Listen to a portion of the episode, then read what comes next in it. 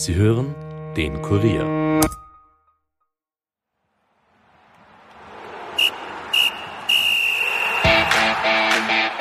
In Dortmund wurde er zum Meister und Millionär.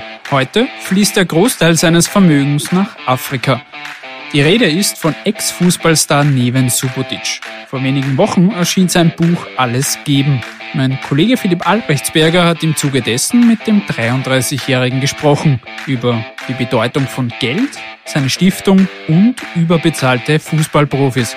Mein Name ist Stefan Berndl und ihr hört die 98. Episode der Kurier Nachspielzeit. Viel Vergnügen! Nachspielzeit, der Fußball-Podcast von und mit der Kurier Sportredaktion.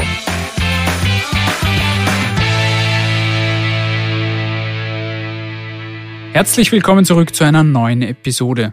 Diesmal verlassen wir etwas das aktuelle Geschehen und widmen uns einem Mann, der im Profifußball viel erlebt hat, aber auch ebenso viel zurückgibt. Kurier Sportchef Philipp Albrechtsberger hat vor wenigen Wochen Ex-Dortmund-Star Neven Subotic interviewt. Es wurde ein Gespräch über Gerechtigkeit, Umverteilung und überbezahlte Profis. Aber hört doch am besten selbst.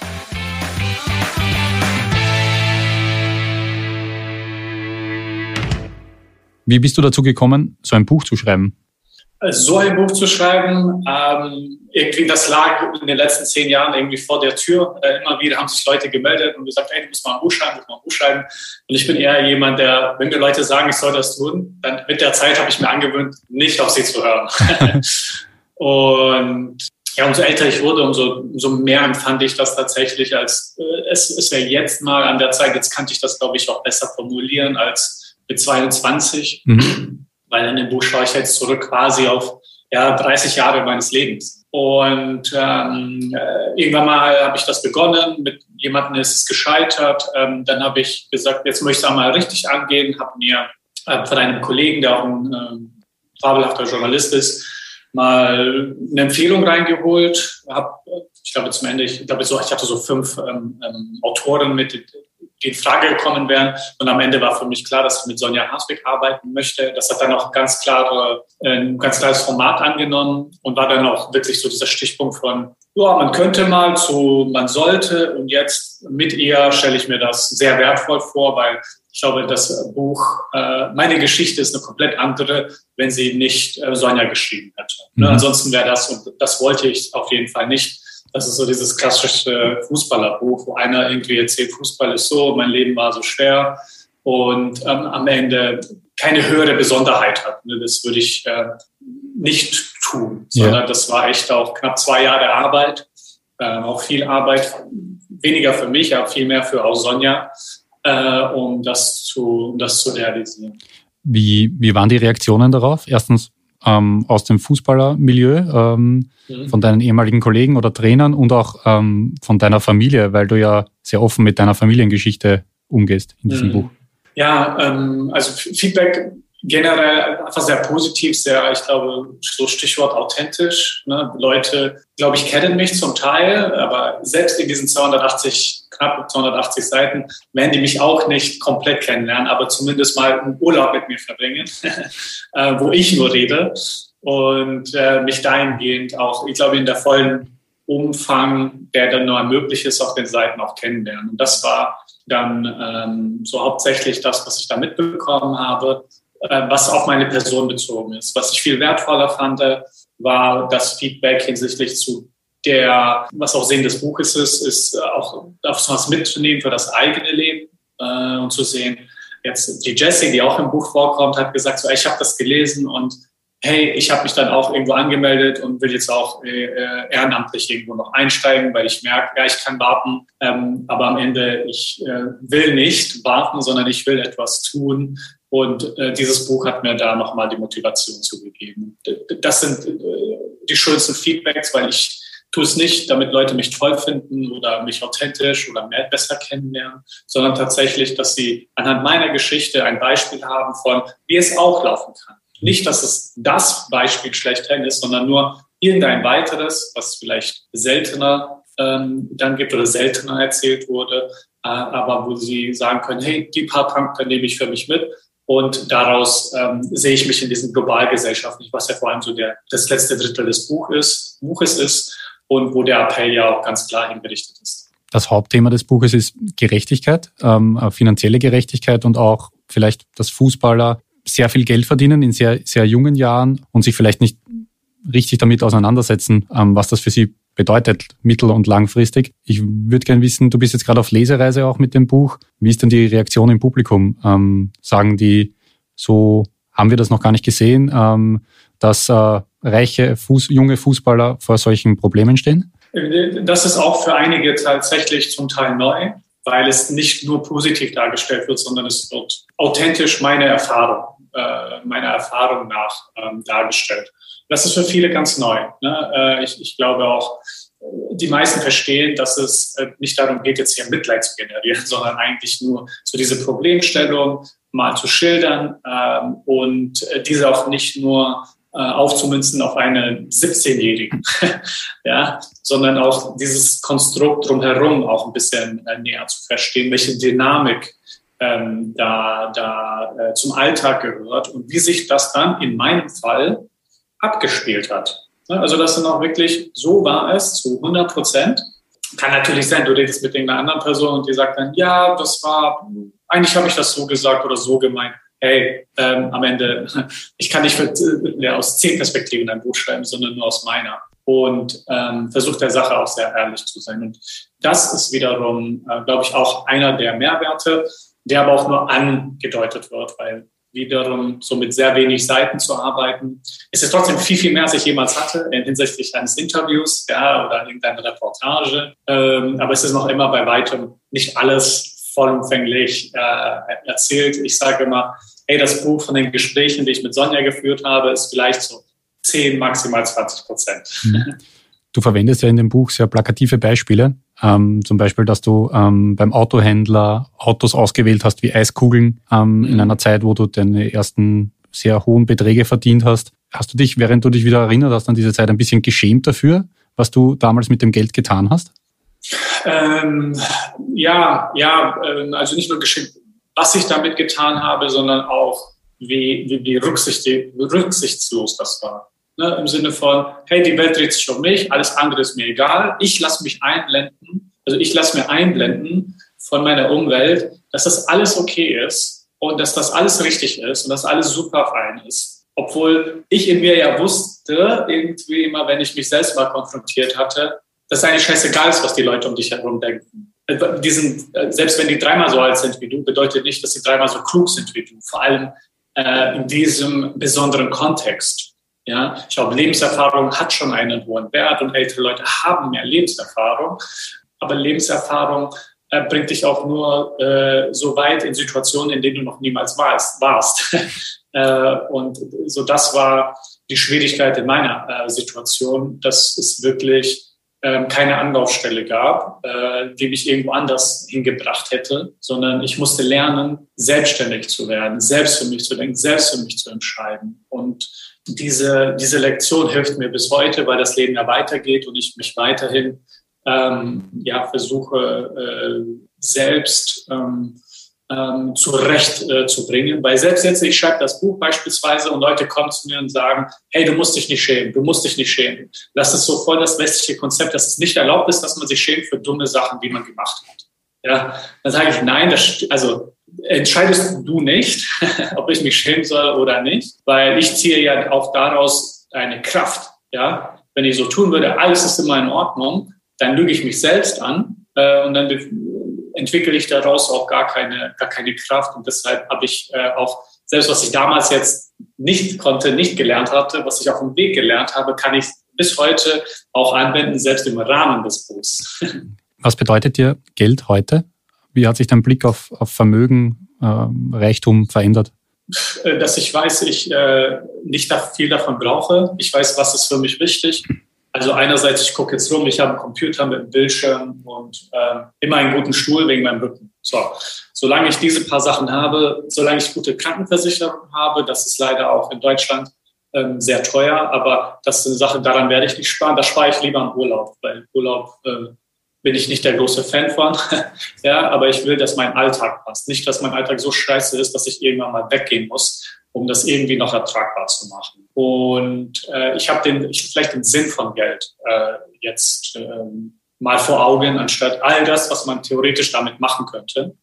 Äh, und äh, dieser Perspektivwechsel ist äh, für mich sehr befreiend, ne, weil ich nicht das Gefühl habe, ich muss jetzt irgendwas ausgeben oder ich muss mir irgendwas das Neueste kaufen und dann bin ich glücklich, sondern ich weiß, wenn ein Sinn dahinter ist, ja, dann kaufe ich das, dann bin ich glücklich. Aber das muss auch nicht jede Woche oder jeden Monat oder jedes Jahr sein. Ich, ich muss mich nicht mehr irgendwie wo ähm, einordnen, damit ich die Bestätigung von anderen Leuten erhalte, ähm, sondern solange ich meine eigenen Entscheidungen durch diese Sinnesfilter äh, ähm, trage, äh, bin ich bin ich zufrieden und das ist für mich erstmal das Wichtigste. Vor allem auch, weil ich ja nicht nur mich in einem Kontext befinde, wo es darum geht, mich zufriedenzustellen, sondern vor allem durch das, was ich tue, eine bessere Welt herbeizuführen. Du bist aus relativ ähm, einfachen Verhältnissen gekommen. Deine, deine Eltern sind aus, vor dem Jugoslawienkrieg ähm, geflüchtet nach Deutschland. Ihr habt dort äh, zur Untermiete gewohnt. Ähm, deine Eltern hatten mehrere kleinere Jobs, um, um euch das, das Leben zu ermöglichen, die und deiner, deiner Schwester.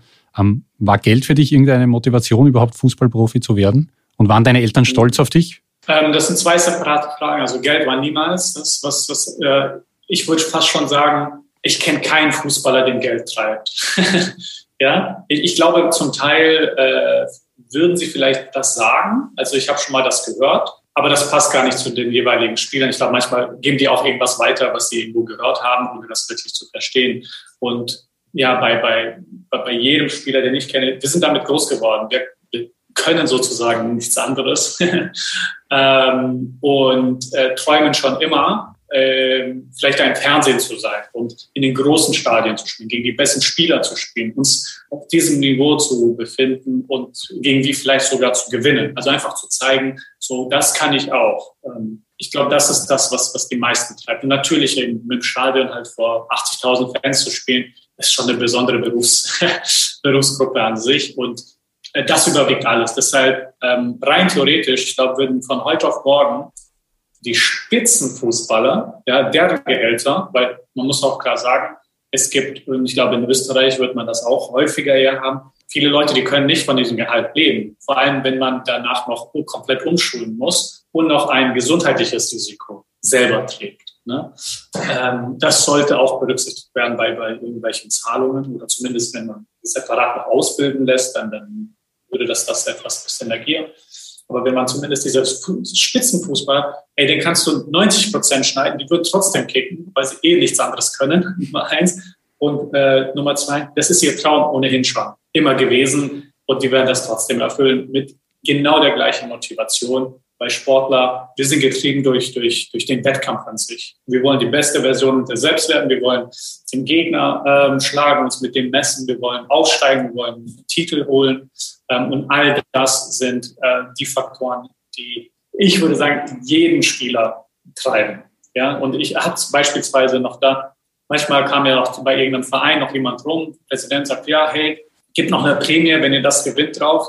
Ich hatte noch nie das Gefühl, dass das mich überhaupt einen Meter mit äh, bewegt hätte, weil dass ich die Bayern schlagen kann, ja, oder Schalke, so dass der, da brauchst du mich nicht motivieren, da brauchst du wirklich niemanden motivieren, weil das ist das größte Messfest oder die, größte, die größte Messung, äh, die wir haben. Das heißt, du würdest schon sagen, du warst glücklich als Fußballprofi? Äh, war ich glücklich als Fußballprofi? Ja. Äh, als in der Berufsgruppe, mhm.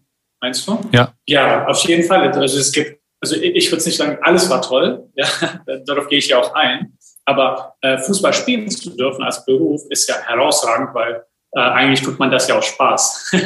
ja, zwar gibt es so ein paar Trainingseinheiten, die weniger Spaß machen, aber das an sich ähm, ist schon eine große Erfüllung gewesen, vor allem auch in der Karriere, die ich sie hatte, ne? mit Jürgen Klopp zusammenzuarbeiten, ähm, war nicht nur eine sportliche Bereicherung, sondern auch eine menschliche äh, Bereicherung an sich.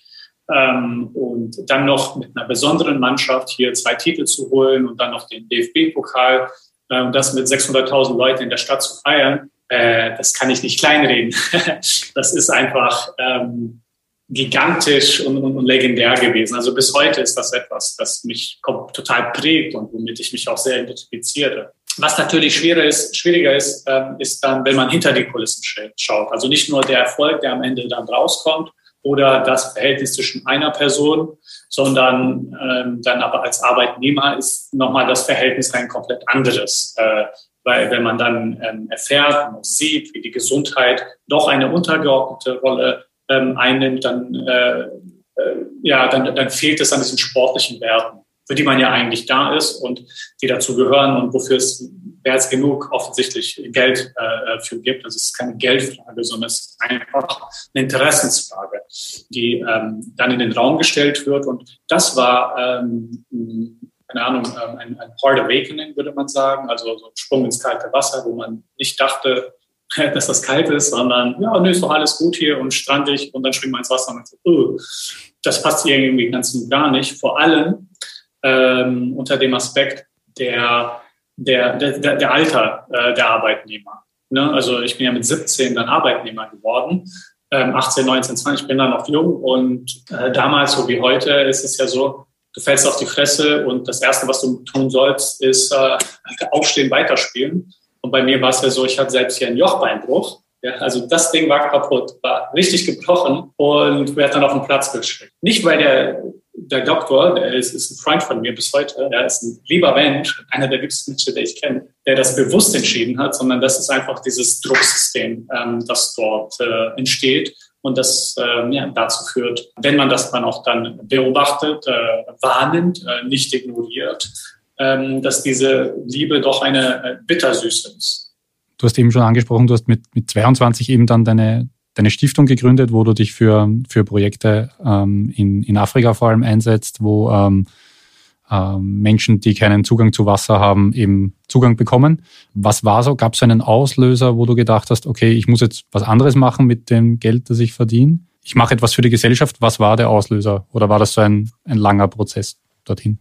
Hm, das war eigentlich ein Prozess, ähm, ein, ein, ein langjähriger Prozess, weil ich bin ja mit 17 alleine nach Deutschland gekommen, war in Mainz, zuerst in einem Kinderheim, dann noch ähm, sozial engagiert und kam dann später zwei Jahre ähm, nach Dortmund, wo ich mich für Kinderlachen engagiert habe. Und immer waren das so ein bisschen diese Promi Charity-Aktionen, ähm, wo man da mal was macht, da mal was spendet, da mal links und irgendwie hat sich das einfach nicht richtig angefühlt. Ne? Also äh, ich wurde gefeiert für nichts tun, ja. Und wieder, dass so diese Bewertung von außen und meine eigene Bewertung haben nicht zueinander gepasst. Und mein Gewissen hat dann auch irgendwann mal ähm, sich eingeschaltet und auch gesagt, hey, das ist, das ist Quatsch. Ja? Und dadurch ist dieser ganze Prozess wieder so aufgewacht und äh, eine Selbstreflexion und Analyse hat stattgefunden. Ähm, und dann kam äh, auch Alex, äh, der ist auch im Vorstand bei uns, noch mit äh, ins Spiel und hat gesagt, du kannst eine Stiftung gründen. So, mit 22 hatte keine Ahnung, was eine Stiftung ist oder wie das funktioniert. Ich kannte das nur unter dem Aspekt von reichen Familien, die haben Stiftungen. Ja, und ich so, ja, das will ich nicht. Aber dann mit der Zeit habe ich mich damit insgeheim dann auseinandergesetzt und gemerkt, das ist eigentlich eine Organisationsform, nichts anderes, mit ein paar Vorteil, Vorteilen, solange es gemeinnützig ist. Und ähm, daraus ist dann die Stiftung äh, entstanden als Organisationsform. Das andere war dann der Zweck an sich, ähm, wo ich sehr logisch an die Sache herangetreten bin. Die Welt ist groß, es gibt Probleme. Manche davon können wir von heute auf morgen bekämpfen. Welche sind die größten davon, die am meisten Leben nehmen? Und es ist tatsächlich der Zugang zu sauberem Wasser. Also sehr logisch, anstatt jetzt eine Sache gesehen und das fand ich beeindruckend oder emotional, sondern ich weiß, ich möchte mich nicht nur im Umkreis von drei Kilometer oder nur für meine Familie äh, da sein, sondern eigentlich ähm, grenzenlos äh, aktiv sein. Und so, so kam diese Entscheidung, einerseits nach Ostafrika zu gehen und sich dann dort in den ländlichen Regionen für das Menschenrecht auf Wasser einzusetzen. Glaubst du, dass bei dieser ganzen Entscheidung auch ähm, deine eigene Familiengeschichte eine Rolle gespielt hat? Ihr wart selber Vertriebene, ähm, euch mhm. ist es zwar nicht so schlecht gegangen wie den Menschen in Ostafrika jetzt, aber doch, ja. ihr musstet doch schauen, wie ihr über die Runden kommt. Hat das deiner Meinung nach eine Rolle dabei gespielt? Mm, also meine Familie oder meine Kindheit hat sicherlich eine Rolle gespielt, ähm, weil ich so geworden bin, wie ich bin, durch diese Zeit. Ähm, und ja, du hast absolut recht. Wir sind, äh, ich nenne es immer Luxusflüchtlinge. Ne? Wir sind hier mit der Bahn kutschiert worden und dann mit dem Auto abgeholt, mussten nicht den Weg über, über äh, das Mittelmeer per Boot, per Boot gehen und davor noch äh, Tausende von Kilometern durch die Wüste ackern. Was, was heißt lebensgefährlich äh, ist. Äh, deshalb kann ich auch nur bedingt ähm, mich in dieses Boot sozusagen stellen, dass ich weiß, was die Leute durchmachen, weil das weiß ich nicht. Punkt. Ähm, vor allem auch, weil ich ein Jahr alt war, als wir nach Deutschland ähm, gekommen sind. Und dann auf der anderen Seite hat das einen Einfluss, ja, hat das auch einen Nicht-Einfluss, ja auch, weil ansonsten meine Eltern, die sind sehr gebunden an ihre Familie. Das heißt, ihr Engagement ist primär dann nach Bosnien zu in die Familie, äh, in, in die Großeltern, meine Großeltern, deren Eltern und das Dorf noch drumherum. Ja, was auch nicht verkehrt ist, äh, gar auf gar keinen Fall. Ähm, nur möchte ich mit der Organisation hier auch weiterkommen als dieses Ich für meine Leute, weil damit schließt du alle anderen aus und sagst ganz klar, ähm, die anderen sind mir egal, ohne das zu sagen, aber das impliziert natürlich diese Handlung. Und äh, deshalb ist es zum Teil also, wie ich geworden bin, meine Geschichte, aber ich habe diese Geschichte nicht komplett fortgeführt, wie meine Eltern, sondern habe sie jetzt ähm, breiter ausgerichtet, würde man sagen. Wie war damals, ähm, als du die Stiftung gegründet hast, ähm, die Reaktion deiner Mitspieler und des Clubs? Ähm, Gab es da Reaktionen? Hast du das irgendwie kommuniziert? Ich habe ich bestimmt. Ähm, ich weiß, hatte eine Pressekonferenz, aber äh, wie ich schon sagte, ich wusste nicht mal, was eine Stiftung ist, mit 22, ja. Ähm, und äh, dementsprechend war auch äh, das Feedback an sich, ja, cool, hast eine Stiftung, toll. Und was macht ihr? Ah ja, was aus ja, irgendwie toll. Ähm, und ähm, fanden erstmal alle toll, bis manche Vereinsverantwortliche das nicht mehr toll fanden, weil äh, die wollten, dass ich Fußball spiele. Punkt. Und nichts, nichts anderes. Also quasi äh, mein ganzes Leben ähm, dem Arbeitsvertrag mitstelle. Und naja, ähm, dann mit der Zeit, ne, ich, so länger ich das gemacht habe, haben die Leute auch verstanden, das ist jetzt nicht so eine klassische Promi-Stiftung, da geht man einmal im Jahr her und äh, weiß du nicht wirklich viel darüber zu erzählen, sondern es war etwas, womit ich mich ständig ähm, nicht nur auseinandergesetzt habe, sondern auch natürlich versucht habe, äh, in den Medien und auch in, bei Veranstaltungen, bei, bei, bei ja, diversen, ähm, also diverse Möglichkeiten zu nutzen, um das Thema auch zu beleuchten, also dass es einfach mal bekannt wird. Ja, die Stiftung an sich, so wie Wasserarmut äh, in, in, in anderen Falle. Und dadurch haben dann, dann auch äh, der eine oder andere Kollege noch mehr Interesse äh, geäußert, weil sie merken, ah ja, das ist jetzt nicht irgendwie Brunnen in Afrika, sondern das ist eigentlich äh, jetzt was komplett anderes, ähm, ähm, was wir als Organisation dann auch machen, als jetzt so eine, ja, äh, sagen wir so eine einmalige äh, kleine Aktion, sondern das ist auch äh, mittlerweile eine große Aktion mit knapp 500 solchen Projekten. Und ähm, dann ist auch mein Interesse daraus gewachsen, das zu verstehen, wie funktioniert die Stiftung, wie macht ihr das, was sind die Problematiken, weil auch die sind, ich kann es in einer Minute erzählen, ich kann es aber auch in drei Stunden erzählen. äh, und umso mehr äh, da auch Zeit reingegangen ist, umso mehr war auch Interesse dann da. Ähm, du beschreibst aber eben auch in deinem Buch, ähm, dass du dich bei Auswärtsreisen oder zwischen den Trainings ja eben mit der Wissenschaft auch äh, beschäftigt hast, Bücher gelesen hast, äh, Texte gelesen hast. Wie ist das aufgenommen worden? Ich nehme an, die klassische Freizeitbeschäftigung eines Fußballprofis sieht anders aus. Ja, ich glaube, das Interesse haben nicht die meisten geteilt, äh, um es ähm, lieb zu formulieren. Aber keiner hat das jetzt äh, verpönt. Also ich weiß noch, ich, ich habe zwischendurch auch programmiert, ja, und dann im Bus ja, fragen die Leute ja, was machst du denn? Also ja, es Programmieren. Dann versucht man dadurch mal ins Gespräch zu kommen, das ein bisschen zu erklären. Aber weder konnte ich das noch gut erklären, noch war ich ein guter Programmierer und konnte großartige Sachen zeigen, sondern so, am Ende kommt das und das bei raus. Ähm, aber zumindest konnte ich ähm, das auch mal zwischendurch nutzen, um die Leute da äh, ähm, davon zu erzählen ähm, oder ich glaube auch vor allem Sachen dann anders einzuordnen, weil das Schöne ist ja normalerweise im Studium, in diesem Alter waren wir ja, nur wir waren ausschließlich im Fußballstudium, nicht in einem gedanklichen, intellektuellen Studium, ähm, sonst zu Hause und ähm, da auch ein paar Ideen ähm, einfach mal erläutern. Ja, äh, zur Einordnung, glaube ich, hat das sehr geholfen, weil so ein wissenschaftlicher Ansatz ist, glaube ich, sehr interessant, wenn man den gar nicht am Anfang kennt und sagt, ach so, ja, ich dachte, viele Sachen kann man nach Gefühl machen und Anekdoten sind ja auch irgendwie Beweise für irgendwas. Also, ja, weiß ich nicht. ähm, aber es, deshalb konnte, was glaube ich auch interessant, weil es hohe Anwendungsfähigkeit hat. Du hast Jürgen Klopp schon erwähnt ähm, als großen Förderer in deiner Karriere bei Mainz, bei Dortmund. Ähm, du hast lange mit ihm, ihm, zusammengearbeitet. Er hat jetzt auch ähm, das Vorwort für dein, für dein Buch geschrieben. Hat er diese, diese ganze Sache mit der Stiftung, mit diesem Einsatz für eine gerechtere Welt wahrgenommen? Hat er dir auch, hat er, hat er gefragt, was du, was du da tust, oder hat er dir auch mehr Zeit eingeräumt ähm, während des Trainings? Nee, ach was. Äh, also ich bin schon total Profi. Wenn ich Fußball mache, dann Fußball, dann äh, will ich auch keine extra Wurst.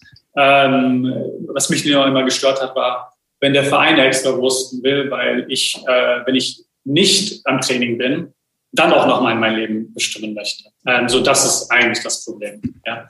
Und nee, ähm, ich glaube, er hatte auch am Anfang so ein vages Interesse, so wie, wie jeder andere, ähm, wie schon gesagt, was ist das, wie funktioniert das und wie machst du das? Und ich habe Bilder gesehen, was ist da passiert, ja, oder wie ist das äh, vorgegangen? Ich glaube, das hat viele Fragen aufgeworfen, auch die mit Interesse, mit einem Hintergrund von Interesse verbunden waren. Und auch ihm konnte ich dann das Ganze ein bisschen näher bringen und er hatte ähm, bei Kloppo merkt man auch so immer ein authentisches Interesse an, an der eigenen Weiterentwicklung, wozu ja auch ähm, das dann zum Teil gehört hat.